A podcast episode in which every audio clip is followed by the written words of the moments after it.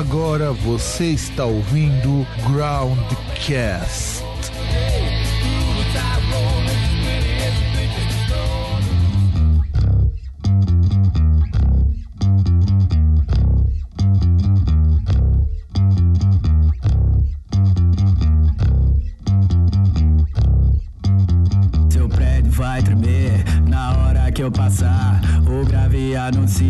Essa noite eu vou chapar. Seu prédio vai tremer na hora que eu passar. O grave anuncia que essa noite eu vou chapar.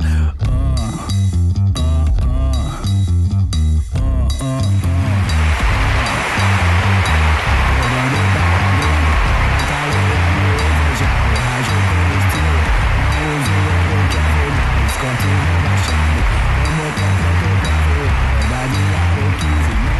Saudações, caros ouvintes e caras ouvintes do meu, do seu e do nosso programa Groundcast. Pode não parecer, mas faz um tempo enorme que eu e o César a gente não grava, não é, César? Ah, não sei. Tem episódio aí. O ouvinte está ouvindo episódios, não tem um, um hiato, não tem nada. Então está tudo normal. Pois é, cara, é é impressionante. Faz, faz dois meses que a gente não tem um hiato no Groundcast. Tem atraso, mas tem hiato. Ah, não, mas não tem hiato. Hiato teve ali naquelas épocas que a gente não gravava. Agora não tem mais hiato, tanto que tem episódio aí saindo sempre. Inclusive episódio, inclusive episódio dividido em partes, porque, caralho, música de protesto deu um trabalhão pra gente fazer. Trabalhão. Literalmente. Literalmente um trabalhão, mas a gente tá aqui justamente pra fazer aquilo que nós não fazemos com frequência e que é uma grande vergonha, que é o nosso programa de indicações. Ah, mas também, né, há de convir. Atualmente o que tem é sempre alguém querendo falar pra pessoa, cagar regra. Então, assim, bom, se você for pensar, a gente não ficar dizendo pras pessoas o que fazer é uma coisa boa. Ah, mas a gente ser um programa de música que não indica música também é é uma coisa um pouquinho contraditória. Ah, não sei, né? Porque poderia ser um podcast que simplesmente fosse, fosse só tocasse música também. Pois é. Ou, ou que só fizesse resenhas, né? Se bem, César, que eu escutei uns podcasts americanos de resenha que, cara, eu queria ter capacidade de fazer resenha que nem os caras fazem lá na gringa, viu? Porque os caras às vezes chamam até o cara que eles estão resenhando. É, é muito louco isso. E, e é um bate-papo assim muito legal. Uns podcasts americanos que o, aquele cara nojento da Folha ficava falando que é um podcast americano, era melhor. É tipo igual o que a gente faz, só com uma produção que a gente nunca vai ter tão. Ou pelo menos vai ter tão cedo. Ah, mas aquele cara também. Ele tá errado. Vamos, vamos falar o português correto. Ele tá errado. Não, errado ele não tá. Ele só tá. Ele só foi, tá- ele só foi meio. Vamos assim, só foi bobo. Então, ele só foi meio infeliz porque ele quer um padrão profissional de algo que é feito de forma amadora. É, exato, exato. Então, Tudo bem que tudo bem que as pessoas fazem de forma amadora e, e até uma coisa que eu queria te perguntar que como a gente não grava há um bom tempo a gente não chegou a discutir isso no episódio e aí o que, que você acha que agora o Groundcast não vai ter o- os patrocínios que nunca teria agora que a Globo tem podcast Pois é, né, cara? Mas ainda bem que a Globo é, faz a mesma coisa que a Folha de São Paulo, que o Estadão, que a Jovem Pan, que é podcast CBN. jornalístico. Então, a, Não, a CBN era meio que o laboratório do que a Globo viria a fazer, né? Não, e, e- e na verdade todos, a Band News também. Na verdade, vamos falar o, o português correto? Tirando a Globo agora, que parece que eles fazem conteúdo mesmo, a maioria ali, rádios, a única coisa que eles faziam era editar aquilo que eles passavam no rádio e disponibilizar no feed. Sim.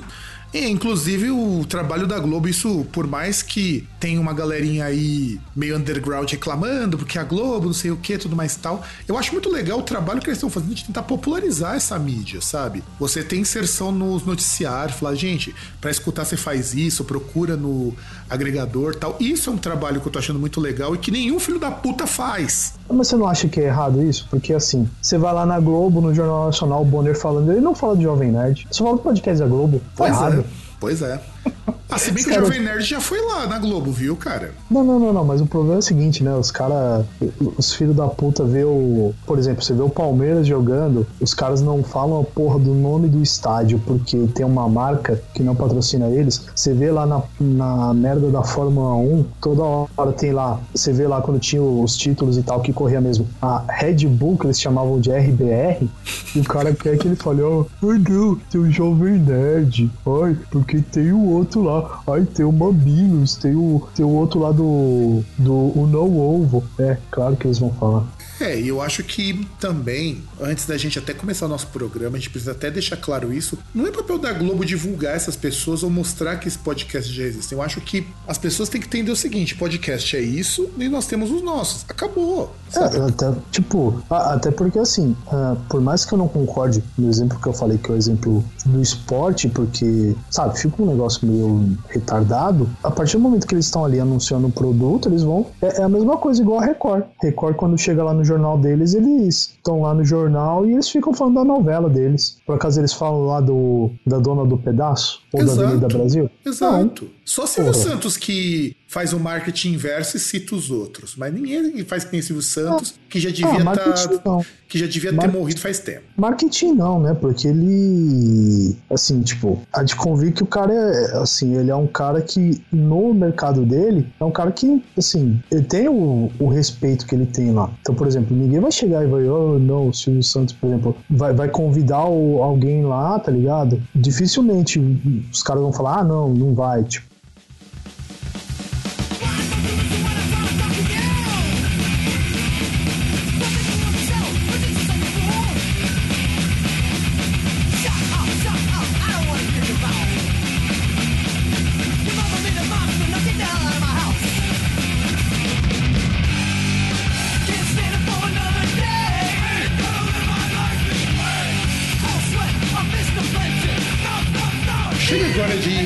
afinal de contas, começamos o, o Groundcast raiz. Isso é Groundcast raiz, Groundcast de origem, na qual a gente começa falar 10 minutos de qualquer coisa que não tem nada a ver com a pauta e, e pra gente entrar de fato com o programa, porque afinal de contas isso aqui é anarquia. Mas sem, sem a, as infantilidades dos anarquistas brasileiros. E aí. Aliás, só uma coisa, só mais um off antes de terminar. Já que a gente tá gravando aqui, tá ocorrendo aquele. aquele que, tá, vamos dizer, é o maior festival de música que tem nesse país. E, e eu acho engraçado porque, assim, ocorreu agora uma. Poderia chamar de uma conjunção, um alinhamento estelar ou algo do tipo, do que é o Rock in Rio e do que seria um hipotético Groundcast Festival. Que, tipo, você tem ali um cara que notadamente apareceria no festival do Groundcast, que é o Tenacious D. É, exatamente. E, e, com aquele mano ali, com aquele baixista lá, o. O, o, o Juninho, o Juninho Gruvador. Isso. Que, que é uma atração que com certeza teria num, num Groundcast Music Festival. Com certeza, com certeza. Que, aliás, uma conjunção dessas, de, se acontecer de novo, ele invoca o Cthulhu. É só isso que eu posso dizer. Ah, cara, é só aguardar aí. Quem sabe ano que vem, Blaze Bailey, né? É, não. E depois de ver que lá no Rock in Rio a Lady Gaga ela foi no favelão tomar uma cerveja num boteco, meu, eu acho que qualquer coisa é possível. E, e é engraçado que você vê a. Não, não. Ela não foi no boteco. Ela foi na favela, conheceu a galera, foi no boteco e jogou bola com os moleques. Pois é, que... cara. Não, nem foi num boteco assim, não foi num boteco refinado, não. Foi aqueles boteco bem não, raiz mesmo. Não, não, boteco, boteco. Não, não tô falando de, de barzinho, essas bosta. É boteco. Ela foi em boteco, boteco. É, é a, o, o, significado real, o significado do termo. Ela foi no boteco. Porque não vai ter esses negócios de fresco na favela. E, e, eu, e eu acho que isso aí foi uma atitude muito, muito bacana de alguém que, porra, tá protegida por segurança o tempo todo, tem problemas de saúde muito graves também, porque ela ficou um tempo fora do, do showbiz por causa de fibromialgia e tal, um negócio punk. E mesmo assim, ela teve que cancelar, inclusive, show uma vez aqui no Brasil por conta disso. E mesmo assim, ela falou: não, deixa eu visitar ali, ver como são as pessoas e tal. E que é uma atitude que eu acho muito louvável da parte dela. E, em compensação, você pega aquele, por exemplo, aquele arrombado daquele Drake, que nem os fãs podiam chegar perto dele, né? Deu, deu uma de Avril Lavigne. Não, cara, o Drake ele é nojento, meu. Mas sabe o que é pior? Eu, assim, eu tenho que falar uma coisa assim, infelizmente, com relação ao Drake. Pro pessoal negro, o Drake, ele é interessante por conta do tipo de música que ele deu visibilidade. Mas só por isso. Porque o cara é um puta de um cuzão. Assim, um, um cuzão com, com, Se você procurar cuzão no dicionário urbano, vai estar a foto dele lá, junto provavelmente com a da Avril Lavigne e a da Flor Jansen. Ou tipo, você vai ter aquela capa daquele disco do Tom Zé, que aí se você pegar a foto e tipo, ah, vamos dar um zoom out, aí aparece a cara do Drake, né? Exato, exato. Se você ampliar, vai aparecer a cara dele bem ali no meio. É esse o tipo de coisa. E assim, E e foi o que eu falei. Eu acho que podiam fazer da próxima vez juntar Lady Gaga e o Blaze Bailey pra participar de um churrascão. Provavelmente com o Blaze Bailey assando a, a carne assim, como um bom tiozão. Não, ele vai estar comendo uma picanha bem gordurenta, tomando coca, ou, ou tomando, obviamente, uma cerveja que a gente não vai saber o nome, na- dentro daqueles. Aquelas camisinhas, né? Isso. E, e aí você falou de. Ah, Aliás, César, de deixa eu explicar, se você ouvinte não é de São Paulo, não é do Rio, explicar o que é camisinha. Não sei se fora de São Paulo, fora do Rio, vocês, quando vocês vão nos bares, vocês vão em bares, assim, bares raiz, aque- aque- aquele bar, aquele, aquele, bar moleque, é, Aquele bar que geralmente o nome não é bar, é lanchonete. Exato, exato. Ou é bar só, que nem o bar aqui embaixo, do lado da minha casa, que antigamente era o bar do Gouveia, e o dono morreu e continuou o bar do Gouveia, só que agora, é, tipo, é bar do Luiz, mas a placa bar do Gouveia continua. Lógico. Se você procurar no Google, eles reconhecem aqui do lado com o bar do Gouveia. Então, é bar do Gouveia. E aí, onde você senta lá naquela hum, cadeira, naquela mesa de alumínio, onde normalmente tem uma propaganda sexista de uma marca de cerveja aleatória. Quando você pede uma cerveja, acredita-se que quando você coloca. Quando ela fica muito tempo ali, está batendo papo, ela vai esquentando. E cervejas de marcas não muito conceituadas, ou cervejas padrão Ambev, são cervejas que, se você esquentar meio grau, elas já ficam intomáveis. E elas são servidas próximo de zero. Então, Claro. Vem com aquele gelinho. Exato. Se não tiver aquele gelinho do gargalo, ela não tá no ponto. Tá por aí. Não, não, o gelinho na garrafa inteira, né? Não é só no gargalo. É verdade. Se não tiver aquela cobertura branca, aquela cobertura polar, e não tô falando nem da cerveja, é, aquilo ali, a cerveja não tá no ponto. E aí, acredita-se que quando você coloca ela dentro de um invólucro de plástico, que não tem nenhuma proteção térmica de bosta nenhuma. Não, mas não é só de plástico, não. Se eu não me engano, ele tem um. Não, não tem, Não cara. Não tem. Tem, não? Não. Ou- Eu sei porque eu já abri aquela- aquilo ali. Aquela tampa em cima dele não tem? Não, não tem. E se até aquilo realmente fosse térmico, você não tinha que tampar a boca da garrafa. Porque o ar, porque o ar é que vai esquentando aquela bosta, não é o que vem de fora. Ah, o vidro depende, isolante, né? cara. É, é- é que você tem menos superfície de contato com. Que teoricamente teria só o gargalo ali, só Mas, mas assim, não resolve. Esquenta do mesmo jeito. Tem uns que Não são térmicos, sim, mas esses Então. bares não tem. Eles são mais caros, inclusive. Então, porque tem, porque tem alguns que são só de isopor. Aquele bar raiz, que é aquele bagulho que, inclusive, ele não é branco. Ele já tá numa cor encardida. Não, já é tá numa cor não identificável. É, já tá encardido. Não, já tá numa cor não identificável. Tá entre o preto e o amarelo. Sim. E você não sabe se esse preto é realmente sujeira ou se é algum coliforme ali que se acumulou, provavelmente da chapa onde, onde fica próximo aquele negócio. Enfim, aquele de isopor funciona. O bar raiz, o bar de verdade, ele usa aqui. Mas o pessoal resolve se modernizar também porque o de isopor não é ecologicamente correto e substitui pelo de plástico. Que normalmente vem com a marca da cerveja. Isso é chamado de camisinha. O bom é que aquilo ali você não encosta na garrafa. Então, teoricamente, você esquenta menos quando você pega. Sim. E você não fica se molhando ali por causa da, da dá um- temperatura da garrafa Isso, da também. condensação e tudo mais. E a Lady Gaga foi num lugar desses daí, e o Blaze Bailey estaria tomando uma cerveja numa dessas camisinhas, enquanto a Lady Gaga também estaria apreciando provavelmente uma Itaipava. Sim. E, e aí, só pra gente terminar a enrolação, como você falou de saúde, o que, que você acha aí do que aconteceu aí? Que o Metallica encerrou, ah, interrompeu a turnê porque o James Hetfield foi pra reabilitação de novo. Eu não sei, cara, eu sei que eu acabei de tomar uma cerveja em homenagem a isso. É só isso não, que eu posso dizer. homenagem- não, em homenagem à Lady Gaga, né? Porque Também, também. Mas não foi uma cerveja. Tá, foi uma cerveja meio bosta também. Que eu comprei uma cerveja de dois reais o latão, cara. Pô, você devia ter visto, tava com promoção no Extra Heineken, acho que a lata tava com 40 Eu centavos de sei, desconto. não, mas eu fui num outro mercado porque a fila no Extra tava grande. Lata de uma cerveja grande, uma lata grande, 2,40 latão, cara. E não é uma cerveja ruim, não, cara. Só não tem gosto de nada, mas não é ruim. Ce- Cerveja é com nome bonito, Heller. Nossa. Aliás, um dia a gente precisa voltar com apenas mais do programa, só pra gente falar de, de bebidas de gosto duvidoso, pra gente falar, voltar com o programa sobre alcoolismo. Mas enfim. Vamos lá, vamos para a minha indicação. Já que a gente já fez off, um programa, uma parte off muito longa, muito mais longa do que eu gostaria. Na verdade, do que eu gostaria, não, foda-se. Fazia tempo que a gente não fazia esses off-topic aqui.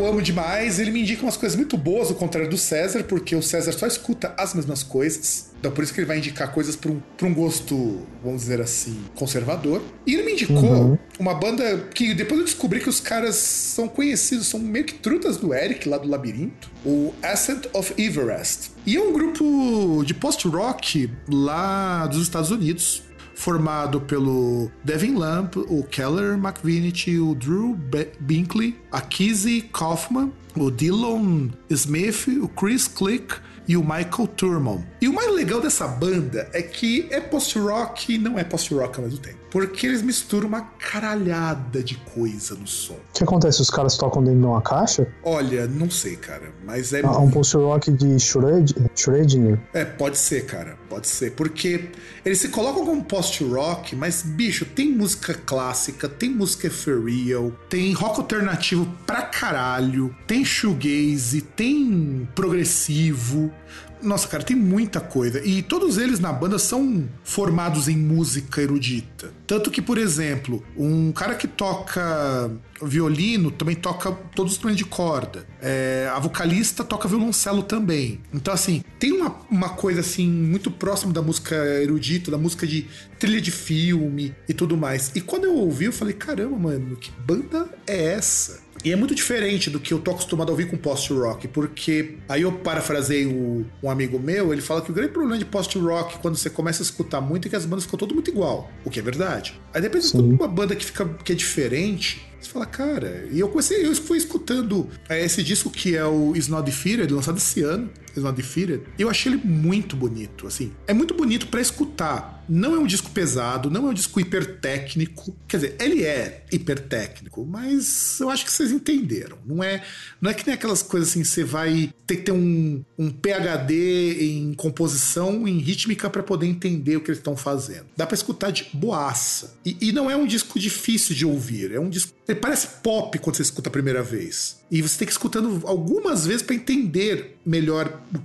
alguns conceitos ali. E tem vocal, que é uma coisa meio rara em post-rock. E Snow Defeated, pra mim, é um baita de um disco. Eu achei muito foda. E você conseguiu escutar César de Snow Defeated? Sim, senhor. E o que você achou? Então, eu concordo com você em relação ao, ao disco, assim. Eu, eu não acho assim que parece pop, tá ligado? É, tem, é que assim, eu falo pop vocal, sabe? O vocal, principalmente o vocal masculino, é, é meio, meio pop, sabe? Que Sim. me lembra um pouco Anátema, então me lembra por causa disso. Sim. Então, é que assim, é que não foi um disco assim que me, me cativou, mas assim, a, as qualidades que você apontou assim na parte técnica, eu, eu concordo. Só que não foi um, um algo assim que me fisgou. É, Aí já na parte do gosto, né? É que eu acho que eu fui muito pego também por causa do, das referências do disco, né, cara? Como são muitas coisas que eu escuto que estão presentes nesse disco, ele tem muita, assim, é, é muito variado. Só que não é Sim. é uma banda assim, que nem, por exemplo, uh, uma das coisas que às vezes me incomoda de banda que pega trocentas referências é que às vezes você não vai para lugar nenhum. Sim.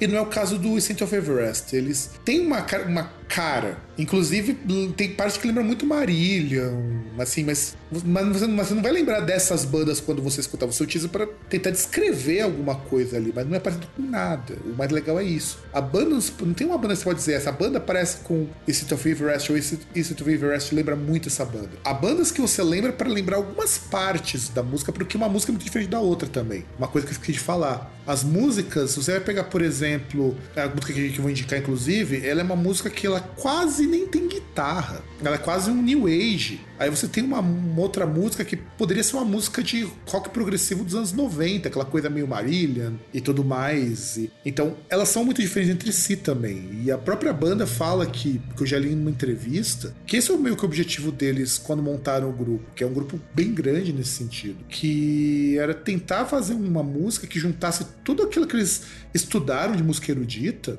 com rock. Mas antes fosse só isso. Porque senão ia ser um Apocalíptica 2. É, que até algumas coisas parece assim, que não parece um, um disco, por exemplo, né? Às vezes parece um, são vários singles, né? Porque você não tem a, as músicas, parece que elas não têm um, não tem ligação uma com a outra, né? É, e o mais engraçado é que se você escuta o disco inteiro, você percebe que elas são muito próximas, mas dá pra você escutar elas separadas, o que é mais bizarro. É difícil Sim. fazer um disco assim, cara, é difícil você fazer um disco que você não precisa escutar as, todas as músicas para entender. Por isso que eu falo que esse disco Snot Feeling é um disco interessante de escutar.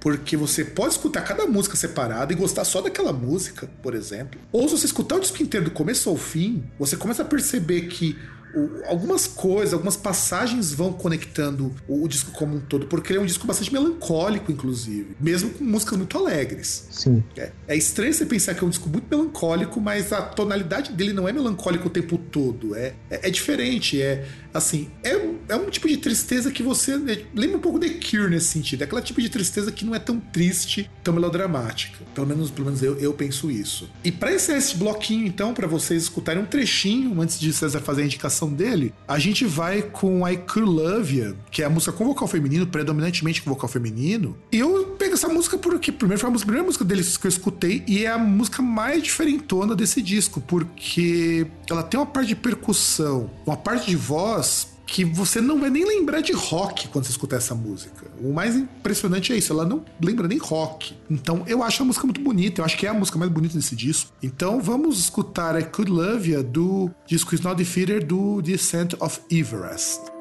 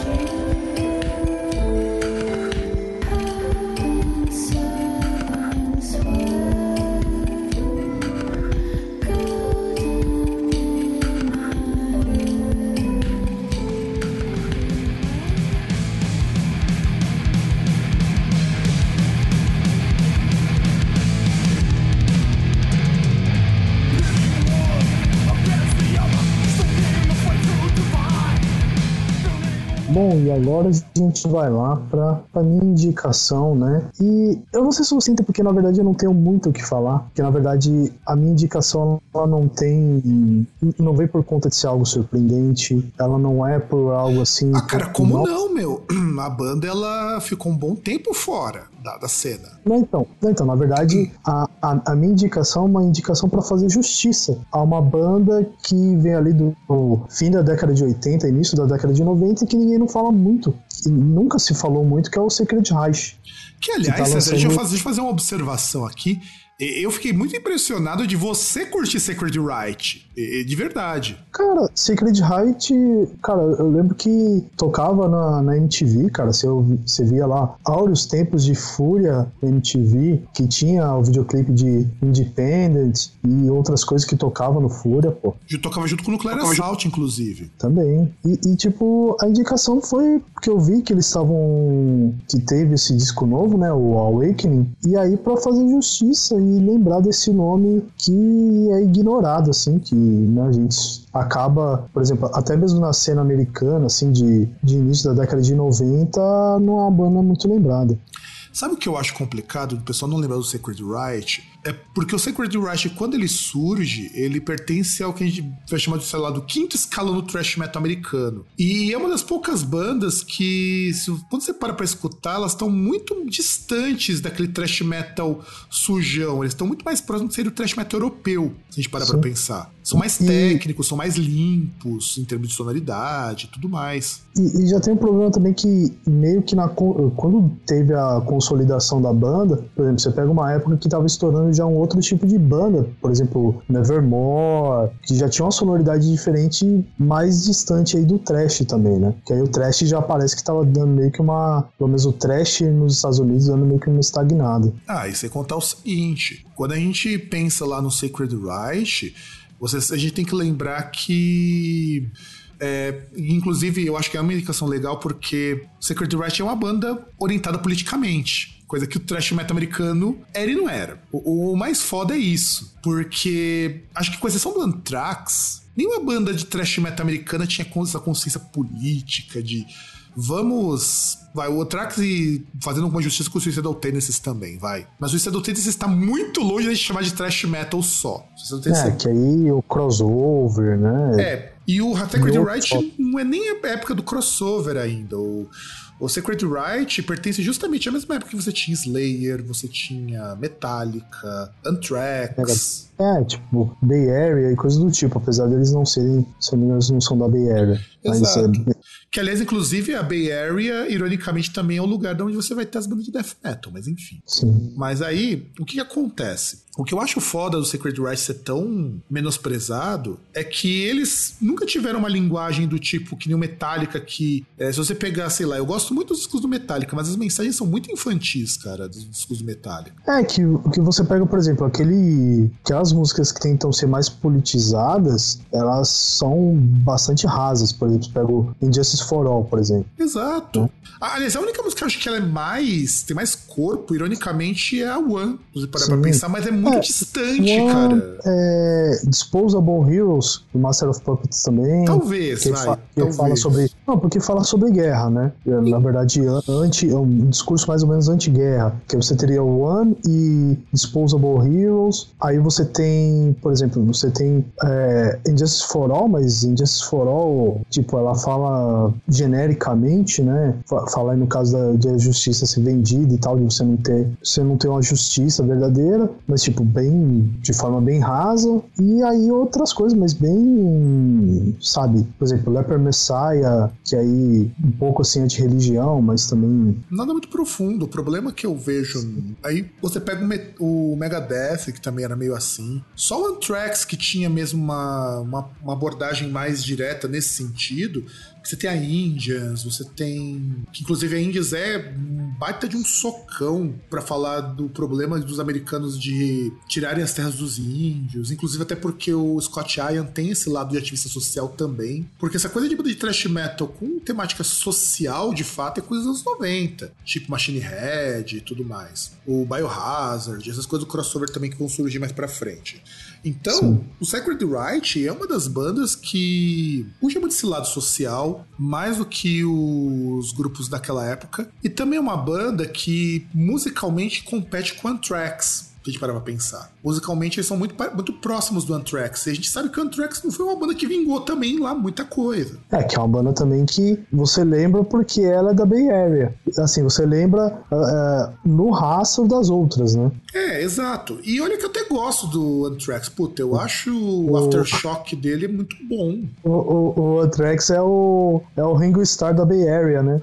É bem por aí, é bem por aí. Tanto que a única música relevante deles é Indians. Sinto muito, eu gosto muito de Tracks, mas tem que fazer justiça aqui. Tirando Indians, cara, você não tem nenhuma grande música do, do Tracks. E aí você pega, por exemplo, o Sacred Right. Sacred Right também nunca conseguiu emplacar nada. E aí eles. Tanto que a banda acabou, ficou um tempo. É, eles voltaram no. Faz, eu, nem, eu tinha visto até que eles tinham voltado. Deixa eu até ver de novo que, eu tinha, que eles voltaram. É, que, que voltaram em, dois, pra fazer 2006. Show. Voltaram em 2006 para fazer show. E aí eles para fazer uma turnê na Europa, se não me engano. Exato. E eles, e eles eu tinha pensado, ah, eles não vão lançar nada, né? E esse que eles resolvem lançar esse ano, The Awakening. Porra, o último disco deles é de 96, o último disco de estúdio. Sim.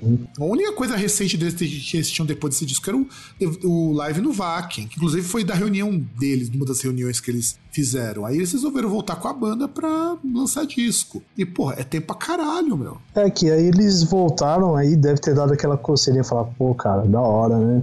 Pô, vamos, vamos lá, quero, quero me livrar do, do, dos moleques lá da mulher, vamos, vamos fazer turnê, tá ligado? Vamos gravar disco de novo. Não, e sem contar que a gente tá num tempo muito propício para bandas nessa abordagem. Sim. Porque eu entrevistei recentemente uma banda de thrash metal, o cara de banda de thrash metal, que o cara é grego, mas ele mora nos Estados Unidos. Ele mudou quando era criança. E o mais legal é que o cara fala que a região. Ele mora em Chicago, inclusive. O cara é de Chicago. Ele fala que naquela, naquela região, e ele é cara dos anos 80 também, da mesma época do Anthrax, mesma época do Sacred Right. Se depender caras, até são amigos. E aí ele fala que é muito comum na cena underground americana essas bandas todas serem muito políticas. E, e é esse que eu acho que é o status que o Sacred Right tinha para eles não estava sendo suficiente sabe? Ser uma banda underground. É que se for comparar com banda de trash, uh, Sacred Reich é, é, quase banda punk, né? Porque, tipo, porque tem, tem letra politizada, né? Os caras são politizados, não tem. E, e por isso não tem tanta relevância também, né? Exato, exatamente. Exatamente. Mas comente mais sobre o disco, César. Cara, então, eu não tenho muito o que comentar sobre o disco, porque assim, ele é basicamente aquilo que você vai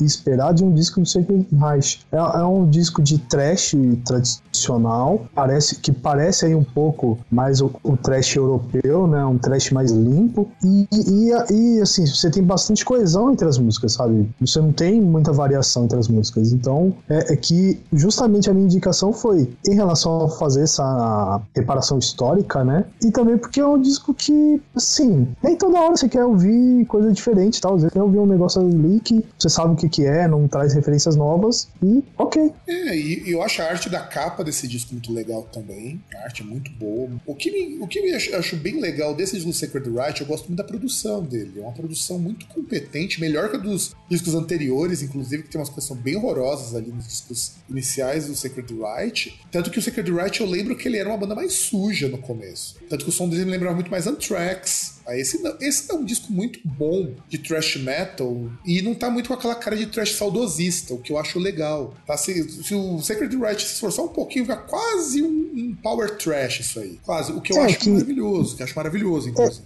É, é, que parece que assim, os caras não, não decidiram voltar por voltar, né? Parece que eles voltaram porque, assim, ah, tipo, sei lá, a gente tem alguma coisa para fazer ainda, né? Não é simplesmente voltar, reciclar aquilo que foi feito e, e, e ganhar ganhar dinheiro. Isso porque no caso deles nem vão ganhar tanto dinheiro assim, né? Exatamente. Eu acho que se os caras ficassem ricos com o Sacred Right, eu ficaria muito espantado. Eu também. Se bem que os membros do Sacred Right, eles. Né, um, de, um dos caras, no caso o Dave McLean, ele já teve muitas outras bandas. Só o, os outros que só tem uma outra banda, ou seja, eles não vivem de música. Se bem que o, o Phil Rind, ele era do Flutes and Jetson. É, mas bem assim, é, é, que assim, eu acho que eles não, vêm, não vivem de música, por exemplo, com as outras bandas, mas devem viver de outras coisas dentro da música, né? Ah, não, isso, isso com certeza, isso, isso, isso sem sombra de dúvidas. E qual música que você vai indicar pro nosso ouvintão escutar um trechinho aí? Eu vou indicar a faixa título, Awakening, que é a que abre o disco, inclusive. Então vamos lá, vocês vão escutar Awakening do Awakening do Sacred Right.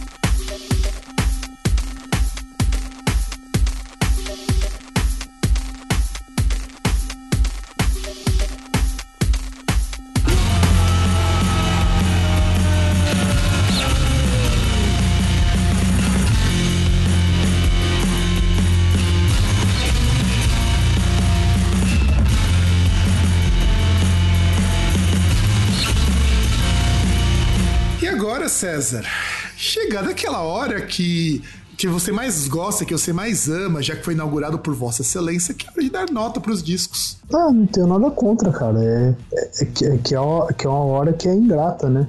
É, eu concordo, ela realmente é bem ingrata. Por, por, porque, por exemplo, vamos, vamos supor, é, dependendo de um outro contexto, se você pega um disco do amiguinho e você fala mal, dependendo outro, de um contexto aí com outras pessoas, a pessoa fica chateada. É como se você falasse para ela. É, é, como se você desse uma de, de Rodrigo Janot.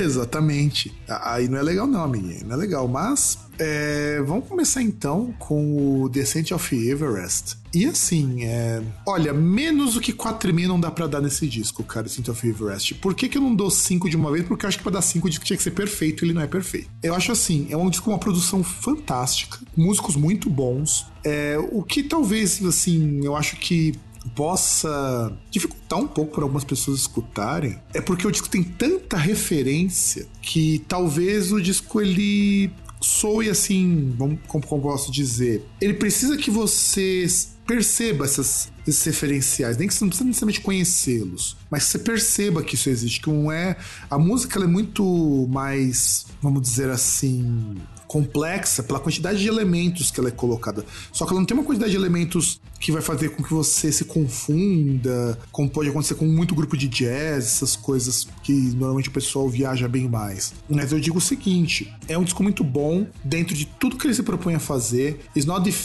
tem uma outra música que eu acho que não é tão legal assim, mas tudo bem, dá para passar por isso. Por isso que é 4,5 no mínimo, não consigo dar menos do que isso. E você, César? Então, como, como eu falei assim, eu, eu conheço toda, toda a parte técnica, a produção é bem feita, tem várias referências. Só que não é um disco assim que me pegou, não é um disco que eu ouviria novamente, entendeu? A, até porque é, é uma coisa que assim, se tem muitas referências, eles têm que buscar. Se o negócio não te fisga, dificilmente você vai ficar ouvindo lá pra tipo, ah, não, eu vou tentar ver qual, quais são as referências tal, sabe? Você não, você não dá outra chance. E, cara, assim, claro, para mim pareceu um disco que exige um pouco mais de esforço para ouvir. Não, não, não, acho que é um disco tão fácil assim. Então, por isso, para mim é 4. 4 também tá um nível muito bom, cara. Não é uma nota ruim, não. 4 também eu acho uma nota bem ok, porque Descent of Everest eu acho que ele é um disco muito bom, considerando o fato de que o post-rock a gente tem assim, um marasmo de muita banda parecida, infelizmente. Conheço muita banda de post-rock, gosto muito de post-rock. Inclusive, eu até conversei algumas vezes com o Eric, por que, que o Labirinto resolveu fazer metal de um tempo pra cá? Porque eles estão vendo que post-rock tá ficando tudo muito parecido.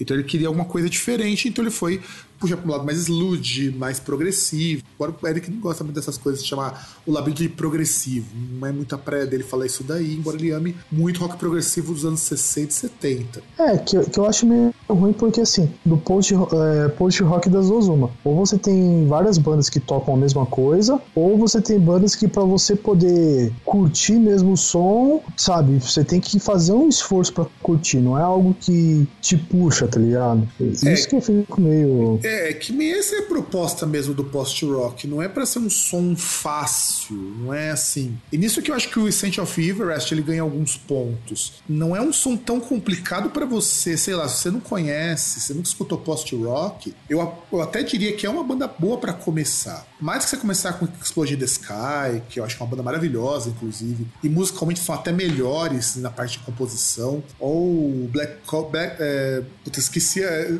é, Black Spade You é, Black Spade You, God Black Emperor, eu acho que são bandas assim muito muito mais densas nesse sentido. Ou mesmo 65 Days of Static, que é o meio termo entre post-rock e o math rock. E alguns dizem que eles são os pais do math rock por causa do disco de Fall Math. Então, assim, eu acho que o Center of Everest é muito bom para começar. Mas eu concordo, o post-rock ele entra muito nisso. Ou você pega três, quatro bandas que são muito parecidas, ou são bandas que você. Se você for um ouvinte muito casual, se o seu negócio é muito mais rock and roll, como é o caso do César, você não vai chegar tão fácil numa banda dessas. Isso eu tenho que assumir, porque é a proposta do estilo. A proposta não é ter um estilo fácil para todo mundo.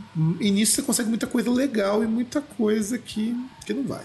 É, essa, essa é a proposição. Agora, Sacred Right, César, tua nota. Cara, Sacred Right é aquilo que você esperaria de um disco deles. É, não tem novidade, mas assim, não é um, um disco de revival, não é um disco de reciclagem. Pra mim, sim, três eu acho que tá bom. Você tá, você tá sendo bem maldoso com o Sacred Right, cara. Embora três é uma nota boa. Eu gosto desse disco. Sim, cara. Eu de verdade gosto desse disco, acho esse disco muito legal. Eu dou um 3,5 pra esse disco Sacred Right pelo seguinte, ele tá muito bem feito, cara. Assim, ele tá. Não, por mais que seja assim, um disco que não tenha nada demais, ele tá muito bem feito. Não que estar muito bem feito não seja obrigação, mas estar bem feito num disco de thrash metal, nessa coisa que o pessoal tá muito nessa de revival, cara, eu acho que é positivo isso. Sim, mas uma banda como Sacred Right voltar e lançar discos sempre é positivo. Ainda mais num, num contexto aí que você tem bandas que, principalmente no rock, cada vez mais bandas vazias. Que a gente fez um programa, a gente falou sobre justamente algo desse tipo, falar sobre política e música e tal, mas tem um ponto que depois me veio à mente que a gente esqueceu, que assim, a gente tem muito rock que fala sobre coisa vazia. E parece que acabou que esse lado venceu. Sim, inclusive eu acho que é legal em algum dia a gente voltar nessa temática e comentar essas, esses protestos, se de fato eles são protestos que vão para algum lugar, porque eu contesto muito. Tem até um cara que me adicionou no Facebook faz um tempo que para ele ele acredita que heavy metal tem muita gente no heavy metal que é progressista, que passa uma uma mensagem de protesto e eu falo pra ele, cara, não é bem assim, meu. Até porque eu conheço as pessoas que estão envolvidas nesse meio, eu sei que tem muito coxinha nisso. Então, é que, é que a gente precisa ver também uh, do que, que a gente tá falando. A gente tá falando do underground, de bandas novas, ou a gente tá falando do mainstream? Porque se for do mainstream, sem chance. Aí você vai indo pro underground, a, a desproporção vai, vai se alterando. É, e no underground é complicado porque o underground ele é muito disperso também. Você não consegue mapear. Porque, olha que coisa engraçada. Você pega um monte de banda nova, no nosso meio assim, mais underground, que são bandas formadas por um monte de gente que tem como referência as bandas com mensagem vazia. Você pega o Megadeth que vai, vamos criticar a ONU lá no United Abominations. Mano, é uma crítica burra. Não que a ONU não mereça crítica, a ONU só merece crítica, aliás. Sim. É que, ah, basicamente, ela é um, um órgão vazio, né? Que ela tem uma finalidade que não cumpre. É, não, tem uma finalidade que ela cumpre muito bem, que é justamente manter as coisas do jeito que elas estão. Ponto. É, na verdade, não seria essa a finalidade dela, mas tudo bem. Tem, Seria inclusive, um rapper, o Azagaia, lá, eu não lembro agora, acho que ele é de Angola, de Moçambique, que numa das músicas dele critica a ONU. Ele fala que a ONU faz as promessas que faz e, e não serve pra nada. Sim. Então quer dizer, de repente a gente começa a ter bandas desse tipo, junto com bandas que, a partir dos anos 90 principalmente, começaram a perceber que a coisa não é bem por aí. Eu acho que nisso o crossover ajudou muito pra galera do metal perceber que você não pode se afastar da política. Aí a gente tem que colocar o grunge também. Porra, o grunge pode ter um monte de defeito, cara. Mas Nirvana trouxe as questões políticas de volta. Talvez não da melhor forma possível, mas trouxe. Políticas sociais, você pega músicas que fala de estupro, que fala de suicídio, você pega o Pearl Jam, que vai falar da questão do bullying, sabe? São coisas que as bandas de metal não traziam porque era tudo farra. Não que não tenha importância o protesto deles, mas eu acho que quando a gente vai pensar numa coisa maior, você pensa, puxa, bandas de rock, de metal, mas são punk e um pouquinho do, do rock and roll em alguns momentos, é tudo muito vazio, muito genérico, sabe? Tipo, você pega, por exemplo, é, você tem muito mais preocupação assim no The Kids Aren't Alright do Offspring do que você tem quase na carreira toda do Metallica. Exato, e, e olha que The Kids Are Alright é uma música bem boboca se você parar pra pensar, Sim, mas é uma letra tensa, cara, aquilo ali, aquilo é tenso. sim, porque que até assim, por exemplo, ela parafraseia o The Who, né, que tinha o The Kids Are Alright e, e fala ali, né, que tipo, por exemplo, de uma realidade ali de subúrbio que, por exemplo, subúrbio que você pensava na realidade dos Estados Unidos, que era o lugar que os caras iam lá pra morar, que é tipo um lugar que, pô, a, a casa tá lá, é, é uma casa sossegada e tal, que você vai lá, que geralmente o cara ele trabalha nas cidade, mas aí a casa tá lá fora dos limites da cidade, é um lugar tranquilo, um lugar que dá pra você é, ter os seus, seus, filhos, cuidar e tal. E você vê lá que, poxa, é, nego que se suicida, é, sem perspectiva e várias outras coisas, várias outras questões. Exato. E a gente pode ah. ir, ir ampliando isso. Se a gente quiser deixar isso ainda maior, a gente consegue pegar, por exemplo, é, dentro do rock mais popzinho. O Green Day fez muito isso. Sim. Inclusive, American Idol é um disco, assim, por mais que seja um disco muito mais pro emo, mas é um emo com mensagens que você não tem nada na carreira do Megadeth parecido com isso. E olha que o pessoal que o Megadeth gaba de que, nossa, o Dave Mustaine é o cara, não sei o quê. Eu gosto do Megadeth antigo, mas eu tenho que assumir que não é lá tudo isso também, não. Sim. E, tipo, é, é, é algo, por exemplo, você pega Pixels, é, é do mesmo nível do Metallica, tipo, é, é um negócio que fala lá do assunto, mas, sabe? É, Exato. É um, não, não se é aprofunda. sabe? É, é mais o mesmo. Exato, não traz nada de fato aprofundado. É uma pena, não que a música precise fazer isso, mas a gente sempre tem que pensar que quando você vai falar de crítica, esse lado da crítica mais incisiva perdeu muito espaço. Tanto que você pega as grandes bandas de metal que faziam essas baitas críticas, Slayer, Metallica, Megadeth, todas elas viraram bandas de um monte de tiozão que apoia o Trump, cara. E, e olha que, assim, nem faziam tanto.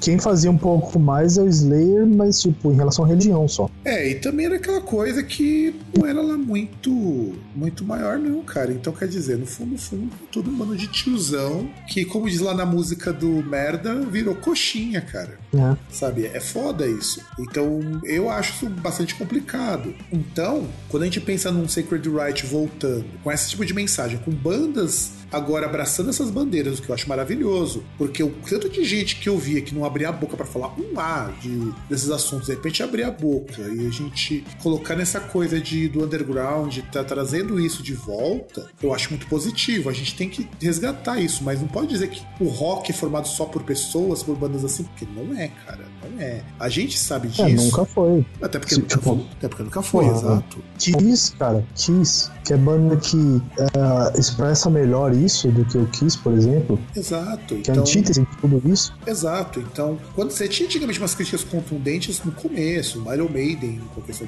da, da Thatcher e tudo mais, que aliás a gente até esqueceu de falar disso no programa sobre música de protesto, que tinha lá o Maiden que criticava muito a Thatcher, porque o governo da Thatcher era foda e tudo mais. Então é isso, eu acho que é bastante complicado. E vamos encerrar o programa, César, porque já tá muito longo para um programa de indicação. Ah, sim, né? Porque a gente tinha que voltar, tinha que falar aí algumas coisas e tal, até, até tinha coisas que a gente poderia comentar, mas a gente não comentou, que não tinham nada a ver com a pauta. Que, aliás, foi mais do que até o próprio programa, mas isso é normal, porque isso é grande de raiz, caramba. Sim, porque aqui a gente não, não é podcast que fica chorando é, os patrocínios que nunca vai ter. Exatamente. Então é isso, gente. Antes de encerrar, César, nossos contatos Bom, aí, se você foi forte, aguentou até o final, ouvinte novo ou antigo, Facebook, Groundcast, tem a nossa página ali, você vai ter os conteúdos, não só os episódios, mas também o, as matérias, os memes, as pessoas concordando bot ali nas postagens. Você tem o no Instagram, o, no Instagram eu esqueci porque ele é diferente, é groundcast.com.br ah, groundcast.com.br, né? Você tem o Twitter no arroba groundcast e você tem o, o e-mail que é o contato arroba groundcast.com.br e o site onde você pode ver outros conteúdos também, que é o groundcast.com.br e, sei lá, não, não façam igual o Rodrigo Janot, não sejam retardados. Exatamente, não apontem arma para seus amiguinhos e nos vemos na semana que vem. Um grande abraço para todo mundo e tchau!